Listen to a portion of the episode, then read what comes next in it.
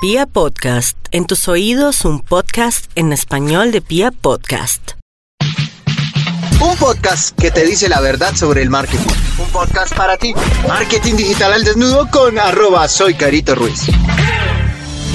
Hoy vamos a hablar de cinco estrategias para mejorar la atención al cliente. Y es que muchas veces la atención al cliente es de los factores más importantes que influyen en nuestras ventas. Entonces, hoy vamos a hablar de esas cinco estrategias que te pueden ayudar para que ofreciendo un mejor servicio al cliente, tus ventas se mantengan de una forma constante. Lo primero es que establezcas un proceso, establece un protocolo de servicio al cliente.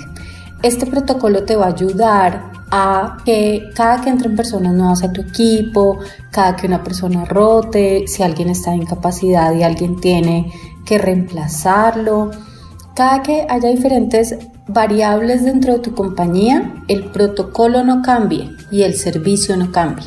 Que siempre estés atendiendo bien a tus clientes. Entonces, establece ese protocolo para todos los canales. Si tienes líneas telefónicas, si tienes WhatsApp, si tienes redes sociales, incluso para cada red social establece un protocolo de servicio al cliente diferente.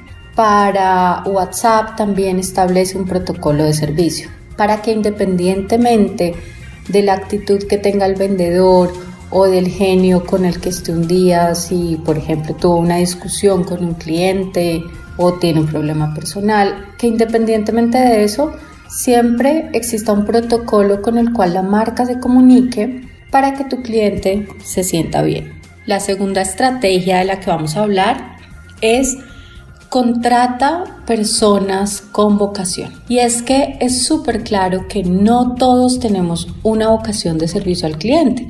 Así como no todas las personas servimos quizás para ser camareros o para atender a una persona en la mesa para todo eso se requieren unas cualidades muy específicas y es importante que según el servicio que tú estés ofreciendo, contrates personas que tengan esa vocación y que siempre quieran atender bien a tus clientes. Hay otro factor muy importante y es que a veces en los cargos directivos se nos olvida que para que un empleado o una persona de nuestro equipo de trabajo atienda bien a nuestros clientes, es importante que primero él se sienta bien atendido por la empresa. Entonces, construye relaciones sanas con tu equipo de trabajo, eh, motívalos, tenlos siempre también mm, capacitados y es algo de lo que vamos a hablar, es otra de las estrategias, pero es importante que este personal que tú tienes entienda la importancia de tus clientes y de por qué mantenerlos contentos. La tercera estrategia de la que vamos a hablar es forma a tu equipo. Forma a tu equipo constantemente. Trata siempre de conseguirles cursos, entrénalos, consígueles un tutor que los ayude para estar en constante crecimiento, incluso ayúdalos a aprender de cosas que ni siquiera a veces tengan que ver con servicio al cliente algún tema que para ellos sea de interés, algún curso que ellos quieran hacer o algo que pueda servir para que hagan mejor su trabajo en su área. Esto va a ayudar a que ellos también se sientan mucho más contentos, más motivados y al estar más motivados, finalmente van a poder también transmitir esto a los clientes que se contacten con tu empresa. La cuarta estrategia es que vamos a poner al cliente en el centro. Pero cuando hablamos de poner al cliente en el centro, no se trata de una de las frases que normalmente se usa y es que el cliente siempre tiene la razón. No, el cliente no siempre tiene la razón. Lo importante es que nosotros se lo hagamos saber de una forma correcta o que a través del servicio al cliente logremos informarle todas las políticas o los términos que hay dentro de nuestra compañía para que el cliente también respete la empresa. No sé si alguna vez les ha pasado, pero hay personas que a veces son extremadamente groseras con las personas de servicio al cliente. Y es muy difícil para una empresa o para una persona decir, bueno, yo te voy a ofrecer un servicio al cliente, pero voy a permitir que tú trates mal a mi equipo de trabajo. Eso creo que ninguno de nosotros lo, toleraría dentro de sus empresas. De hecho, alguna vez a nosotros nos pasó en la agencia y uno de los clientes fue supremamente grosero con una de las niñas del equipo de trabajo.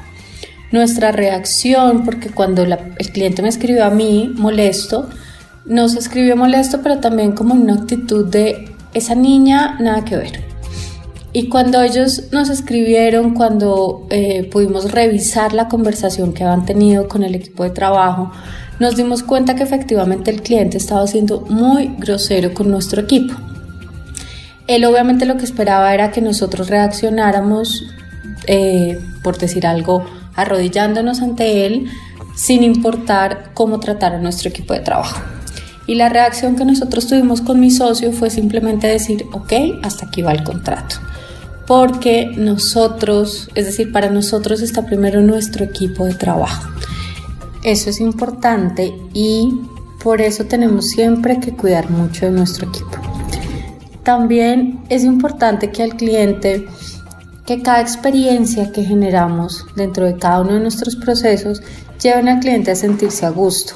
Obviamente no siempre va a haber un 100% de satisfacción, aunque quisiéramos. No siempre nuestros clientes van a estar del todo, todos satisfechos. Y está bien, no hay problema. Igual, recuerda siempre que tu peor cliente va a ser tu mejor aprendizaje. Y por último, la última estrategia de la que quiero que hablemos hoy es que es importante que trabajes en equipo. ¿Y a qué me refiero con que trabajes en equipo? Que el servicio al cliente normalmente no depende solo del área de servicio al cliente. El servicio al cliente depende de todas las personas de la compañía. Depende de la señora de los tintos, depende del vigilante, depende de la recepcionista, depende de la asistente del médico, depende de la persona que maneja las redes sociales, depende de quién maneja el chat en una página web, depende de todas las personas, de todo nuestro equipo. Entonces es importante que por eso construyamos unos protocolos para todas las áreas, para que sin importar el área donde la persona se encuentre, el protocolo de la compañía sea uniforme en cuanto a la atención de servicio al cliente. Espero que te haya gustado, que te hayan servido y que implementes sobre todo estas cinco estrategias para mejorar la atención al cliente. Recuerda seguirme en mi cuenta de Instagram, arroba soy Carito Ruiz. Aquí tengo unos regalitos para ti, vas a encontrar unos contenidos gratuitos y mucho más. Te espero.